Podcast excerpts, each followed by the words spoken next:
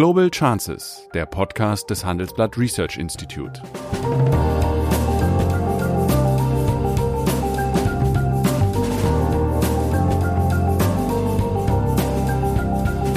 Der ehemalige Außenminister analysiert zusammen mit Professor Bert Rürup die geopolitische Lage, exklusiv für den Chefökonom, den Newsletter von Professor Rürup. Warum sollen Parteien nicht mal übers Morgen streiten im Wahlkampf, statt nur übers Gestern? Ja, jetzt die letzte Frage an den Universalpolitiker Sigmar Gabriel. Welche Partei wäre denn dazu am ersten in der Lage? Das ist eine bösartige ja. Frage, weil ich von Amts wegen gar nicht anders antworten kann als Sozialdemokraten. Aber da würde ich wie, wie Radio Erivan antworten. Im Prinzip die SPD. Ja. Corona stellt alles auf den Kopf. Auch das Banking.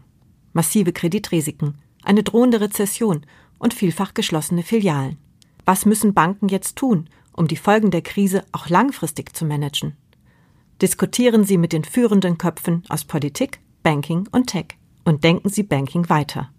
Vom 2. bis 4. September auf dem Handelsblatt Bankengipfel. Entweder live in Frankfurt oder digital im Stream. Weitere Infos finden Sie in den Show Notes oder unter handelsblatt-bankengipfel.de. Guten Tag, meine Damen und Herren. Guten Tag, lieber Sigmar. Heute würde ich mehr mit dem ehemaligen Wirtschaftsminister, denn dem ehemaligen Außenminister sprechen. Am Mittwoch hat das Statistische Bundesamt mit bemerkenswerter Klarheit an einer wunderschönen Grafik gezeigt, dass die aktuelle Wirtschaftskrise viel schwieriger und viel gravierender ist als die äh, Finanzkrise des Jahres 2008 und 2009. Und auch die Folgen sind sehr viel deutlicher. Man kann durchaus sagen, dass äh, die Corona-Rezession einer Weltwirtschaftskrise gleichkommt. Allerdings auch Megakrisen gehen irgendwann zu Ende und deswegen diskutieren Ökonomen darüber, wann denn diese aktuelle Krise überwunden sei. Und als Zeitpunkt für diese Überwindung wird üblicherweise gesagt, dann, wenn die gesamtwirtschaftliche Leistung wieder so hoch ist, wie sie zu Anfang dieses Jahres war. Und es gibt so eine Mehrheitsmeinung, dass das wohl mutmaßlich so im letzten Drittel des Jahres 2022 sein wird. Das klingt plausibel, ist aber meines Erachtens falsch.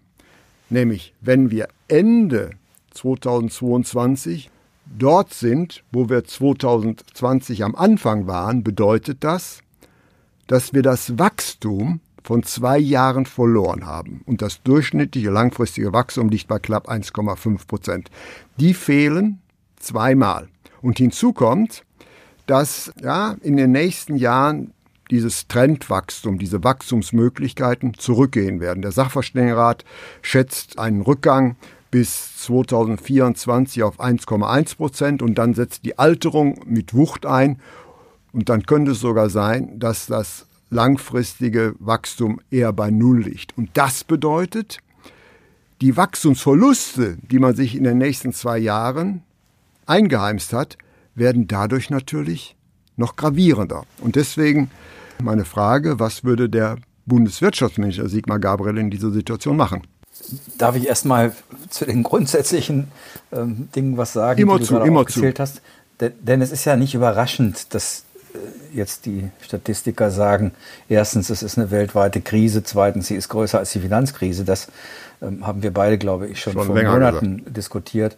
Ja, nicht weil wir es gesagt haben, sondern einfach weil die Finanzkrise einen Sektor betroffen hat, dann sozusagen in der Folge auch eine Zeit lang den, den internationalen Handel von Industriegütern, aber dann ja relativ schnell überwunden werden konnte. Und die Binnenwirtschaft war nie berührt. So ist es. Jetzt haben wir in, sozusagen in, flächendeckend in der Welt einen Lockdown gehabt über alle Wirtschaftsbereiche, dass das äh, eine weit größere Krise wird. Dafür muss man, glaube ich, nicht Volkswirtschaft studiert haben. Das Zweite ist, ich finde ja interessant an deiner Wachstumsdiskussion, dass sie vor ungefähr einem halben Jahr bei einem relativ großen Teil der deutschen Bevölkerung Kopfschütteln ausgelöst hätte. Da waren wir nämlich mitten in einer öffentlichen Debatte, dass es eigentlich überhaupt kein Wachstum mehr geben soll. Ich weiß noch, wie ähm, die schwedische Schülerin. Was man hat, was man hat, danach sehnt man sich nicht. ja, vor allen Dingen, wie sozusagen selbst äh, diejenigen äh, Staatenlenker in der UNO Beifall geklatscht haben bei Greta Thunbergs Wachstumskritik, die nur aufgrund von Wachstum sich in den letzten Jahren aus bitterster Armut herausarbeiten konnten. Man ja. sieht, so einfach ist es nicht mit der Diskussion. Und wahrscheinlich würde es auch jetzt noch Menschen geben, die sagen, was ist eigentlich schlimm daran, dass wir zwei Jahre 1,5 Prozent Wachstum nicht erreichen, weil viele natürlich vergessen, dass beispielsweise die gesamten sozialen Sicherungssysteme auf bestimmtes, bestimmte ökonomische Wachstumsphasen angelegt ja. sind. Allemal dann, wenn ein größerer Teil der Bevölkerung in Rente geht hm. und sozusagen auf Transferleistungen angewiesen ist und ein kleinerer Teil von Menschen, die mit ihrer Arbeitskraft erarbeiten muss. Ja. Wenn die nicht einen immer größeren Teil ihres erarbeiteten Einkommens abgeben sollen, dann ist der einzige Ausweg natürlich wirtschaftliches Wachstum. Und auch eine, ein, der Aufbau einer nachhaltigen Wirtschaft ist natürlich sehr viel einfacher möglich, wenn äh, die Wirtschaft wächst. Also insofern, äh, je dynamischer ja. eine Wirtschaft wächst, desto einfacher gestaltet sich so ein Umbau. Deutschland wäre nicht in der Lage gewesen, in den letzten Jahrzehnten die großen Investitionen in erneuerbare Energien, in Nachhaltigkeit, in Klimaschutz, in Kreislaufwirtschaft zu tätigen, die wir gemacht haben, wenn wir nicht ein wirtschaftlich ja. wachsendes und erfolgreiches Land gewesen. Was uns beiden jetzt und wahrscheinlich auch einer Menge Zuhörern unmittelbar einleuchtet, ist vor einem halben Jahr bestritten worden. Ja. Oder sagen wir mal so, ausgeblendet worden. Ich, ich finde es interessant zu sehen, wie offensichtlich in guten Zeiten, und vor einem halben Jahr konnte man wohl davon noch sprechen, in guten Zeiten zu leben, offensichtlich ganz einfache Zusammenhänge, wie so ein wohlhabendes Land wie Deutschland sozial sicher und stabil bleiben kann, auf einmal vergessen wird. Es gibt eben keinen Widerspruch zwischen ökologischer Nachhaltigkeit und Vernunft und wirtschaftlichem Erfolg. Die beiden Dinge bedingen sich. Ähm, insofern kann man, ich bin nicht froh über die Krise, aber dass wir zurück sind in eine Diskussion, wie wir das Land wirtschaftlich vernünftig entwickeln können und nicht mehr in einer Verteidigungshaltung sind, als ob das bereits Verrat an der Menschheit sei, das finde ich eigentlich ganz angenehm. Jetzt zu deiner, zu deiner Frage. Für mich war dieses Virus von Anfang an so etwas wie ein Beschleuniger von Entwicklungen, Brandbeschleuniger, die wir vorher schon hatten. Denn du weißt das, weil du darüber geschrieben hast. Wir hatten natürlich vor dem Virus bereits rückgehende Wachstumszahlen. Äh, wir hatten bereits vor dem Virus eine Situation, wo nicht mehr, wie traditionell in Deutschland, der Export die wirtschaftliche Entwicklung Deutschlands getragen hat, sondern schon ein paar Jahre lang die Binnennachfrage. Und jetzt kann man natürlich und muss man, glaube ich, die Frage stellen, woran liegt das, wenn man sagen will, was können wir tun, damit sich das wieder ändert? Dafür gibt es viele Gründe, es ist nicht nur einer. Es hat was damit zu tun, dass zum Beispiel im Maschinenbau es viele Länder gibt, die jetzt selbst einen eigenen Maschinenbau entwickelt hatten, der nicht so gut ist wie der deutsche, aber jedenfalls ausreicht und vor allen Dingen billiger ist, als in sich bei uns zu kaufen. Es gibt eine Entwicklung zur Digitalisierung, die eben einen Teil der Wertschöpfung vom Produkt wegnimmt auf die Datenplattform. Wir beherrschen das Produkt, aber wir beherrschen nicht die Datenplattform.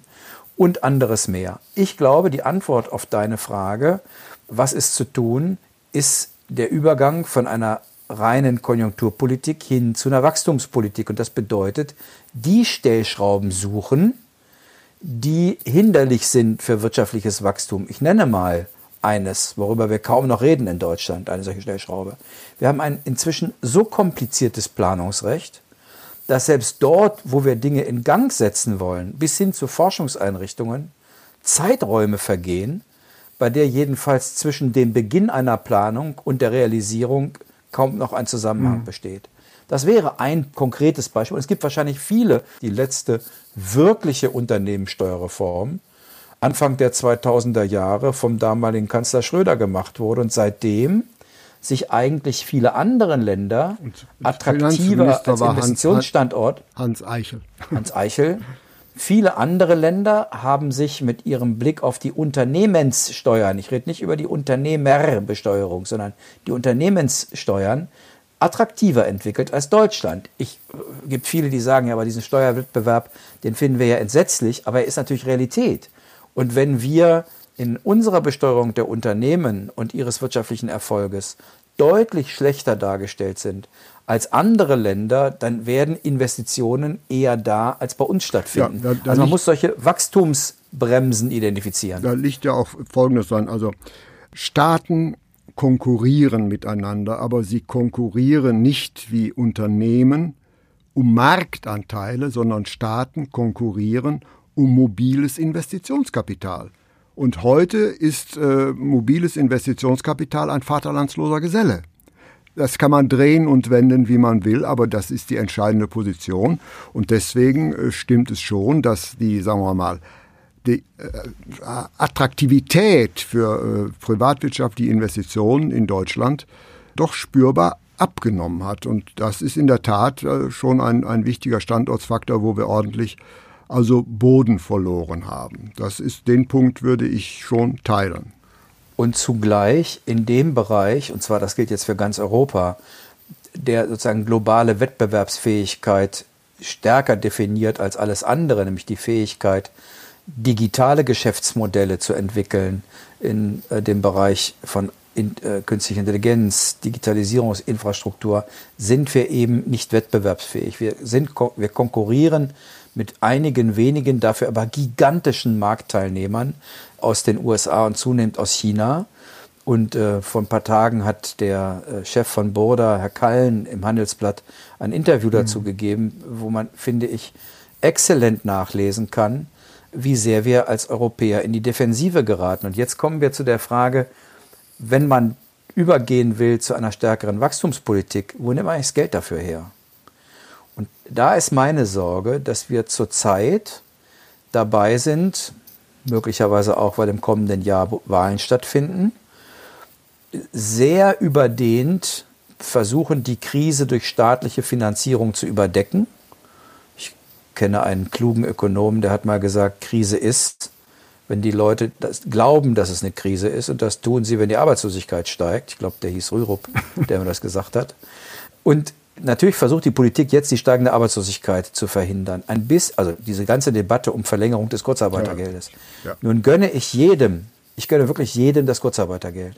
Die Frage ist nur, ob das nicht, wenn man ganz böse zuspitzt, so eine Art äh, verdeckter Arbeitslosigkeit ist, wie sie früher die DDR praktiziert hat. Und möglicherweise der Staat auch den finanziert, Strukturwandel etwas hemmt.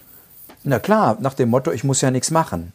Ich weiß, dass das jetzt ganz schwierig ist, denn wir werden in den kommenden Monaten, vielleicht sogar Jahren erleben, dass so unter der Überschrift, wir konzentrieren uns auf unsere Kernkompetenzen, so sagen das ja Unternehmenslenker dann, dann da verbirgt sich ja dahinter, dass sie links und rechts Bereiche ihres Unternehmens abschneiden die dann entweder von anderen Unternehmen übernommen werden, das wäre der beste Fall, oder schlicht und ergreifend Menschen arbeitslos werden. Ich, ich, halte das nicht für ein kleines Problem. Und ich weiß, dass der Staat viel tun muss, um das sozial abzufedern. Die Frage ist nur, tun wir das eigentlich mit den richtigen Mitteln? Und führt das nicht dazu, dass wir den Blick auf die eigentlichen Schwierigkeiten oder sagen wir Herausforderungen, vor denen wir stehen, dadurch verlieren und auch viele den Eindruck haben, ach naja, so ganz dicke kommt es ja nicht. Mhm. Das sehe ich auch so, aber da wir gerade eben über Steuern gesprochen haben, muss man natürlich heute auch noch die Abschreibungsbedingungen nennen. Das heißt, Abschreibungsbedingungen sind zwar keine Steuersenkung, sondern nur eine Steuerstundung. Aber wenn man bedenkt, dass wir äh, mit Wucht ins digitale Zeitalter reinsurfen, müssen wir doch konstatieren, dass unsere Abschreibungstabellen noch aus dem 20. Jahrhundert stammen. Und da ist eine gewisse, sagen wir mal, also kognitive Dissonanz. Aber äh, wichtig ist meines Erachtens auch, und das kann man eigentlich ich nicht oft genug betonen, das habe ich bei einer Anmoderation auch gesagt, die Bevölkerungsalterung wird für die nächsten 25 Jahre die größte Wachstumsbremse sein. Und vor diesem Hintergrund sollten wir uns natürlich auch Gedanken machen, wie erhöhe ich eben das Potenzial eben von Leuten, die einer äh, Beschäftigung nachgehen. Und äh, ich habe bestimmte, sagen wir mal, Probleme mit der plakativen Forderung einer Erhöhung des Renteneintrittsalters. Das wird es, das ist eine technokratische Lösung, die allerdings kaum durchsetzbar ist vor dem Hintergrund der Bevölkerungsalterung. Aber wir wissen ja, dass über 20 Prozent derjenigen, die in Rente gehen, gerne arbeiten wollen.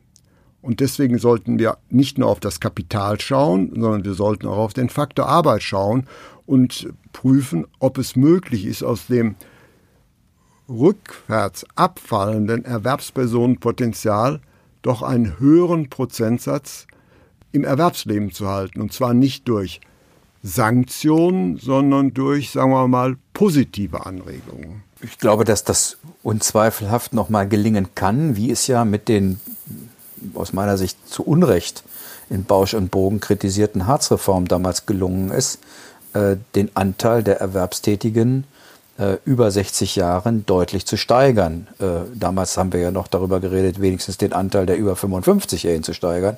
Heute können wir immerhin darüber reden, den über 60-Jährigen zu steigern. Es gibt ja ein paar Instrumente dafür. Die Frage ist, was ist eigentlich anrechenbar, wenn man arbeiten geht, auf, auf, auf Sozialtransfer, die man vorher bekommt, mhm. bis hin zu der Frage, ist es nicht tatsächlich richtig, zumindest in der Krisenzeit, wie das jetzt einige Unternehmen ja tun, mit den Gewerkschaften Arbeitszeitverkürzungen ohne oder nur mit partiellem Lohnausgleich zu vereinbaren. Das tun ja äh, bereits einige, denn natürlich ist am Ende besser, alle haben Arbeit, als dass einige wenige weiß ich nicht, 50 Stunden in der Woche arbeiten, weil sie gebraucht werden und andere null Stunden. All das, finde ich, gehört jetzt in die politische Debatte. Wir, was wir aber tun, ist, dass wir uns, wie ich glaube, zu sehr konzentrieren auf die weitere Diskussion der vorhandenen Konjunkturpakete. Jetzt zum Beispiel gibt es aktuell die Diskussion, sollen wir nicht die Mehrwertsteuersenkung nach äh, sechs Monaten verlängern um, weiß ich nicht, nochmal sechs Monate. Das heißt, das an völlig, den Wachstumsbremsen arbeiten wir allerdings Wäre das nicht. völlig falsches Argument, nämlich für mich kommt ja der Impuls aus der Mehrwertsteuersenkung, aus der Angst vor der Erhöhung. Und deswegen können wir ja feststellen, dass diese Senkung umso mehr greift, je teurer die Produkte sind. Und das war ja auch 2007 schon so. Das war ja äh, 2005 bei der ersten großen Koalition unter Merkel. Äh, hat man sich ja geeinigt, die SPD wollte keine Erhöhung, die äh, Union wollte 2%, man hat sich auf 3% geeinigt. So, und als es dann. Das ist auch eine Form von Mathematik. Ja. Sozusagen und die, das, der Durchschnitt von 0 und 2, 3 ist. Und es kam dann zum 01.01.2007 wurde sie erhöht und es war ein, ein Konjunkturfeuerwerk. Zum einen hat es massive Vorzieheffekte gegeben und zum anderen, dank des Grenzsteuerausgleichs, wurden Exporte begünstigt und Importe verteuert. Und deswegen ist die gegenwärtige Forderung, lasst das mal, wir verlängern die Senkung, finde ich also sehr kurzfristig und auch ein bisschen, sagen wir mal, blind vor dem Hintergrund empirischer Erfahrungen. Ja, und sie kostet nebenbei auch noch 40 Milliarden dann. Ja. Wir, wir reden ja gerade über Wachstumsprogramme, die ja auch Geld kosten werden. Ich bin zum Beispiel sehr dafür, drastisch unseren Forschungs- und Entwicklungsanteil weiter anzuheben. Mhm. Wir werden nicht anders können, als europäisch zu versuchen, aufzuschließen durch eigene, ähm, also Gaia X und andere Debatten um, um eigene Cloud-Systeme. Das alles wird ja Geld kosten. Das wird ja nicht vom ersten Tag privatwirtschaftlich finanziert sein. Und äh, zurzeit geben wir sehr viel Geld aus für konjunkturelle Stabilisierung. Und meine Sorge ist, dass uns die Kraft fehlt, diese Wachstumsimpulse hinterher zu setzen äh, oder die gleichzeitig zu setzen. Denn das, glaube ich, ist jetzt nötig. Das ist richtig. Und man sollte natürlich auch daran denken, dass es nicht nur auf, sagen wir mal, Investitionsimpulse geht, sondern es auch darum geht, es für die Leute attraktiver zu machen, zu arbeiten. So beispielsweise sind die Zuverdienstmöglichkeiten beim Hartz-IV-Bezug so grottenschlecht, dass ja. es eigentlich rational ist, eben nicht äh, offiziell äh, zu arbeiten. Oder auch bei äh, alleinstehenden Geringverdienern ist die Grenzabgabenbelastung ungeheuer hoch. Das wäre meines Erachtens Elemente eines Konjunktur, eines Wachstumspaketes, welches man äh, vielleicht auch schon mal im Hinterkopf haben müsste. Aber das Problem ist natürlich, wir haben im nächsten Jahr Bundestagswahl und ich kann mir nicht vorstellen, dass eine der drei äh, Regierung tragenden Parteien auf ein, Wachstum, ein Wachstumsprogramm ins Fenster des Wahlkampfes stellen wird. Ne, das weiß ich nicht. Äh, wäre ich Friedrich Merz, würde ich versuchen, äh, genau das in dem Wahlkampf, wer wird der nächste CDU-Vorsitzende, zu meinem Thema zu machen. Denn um das wird es gehen in den kommenden Jahren.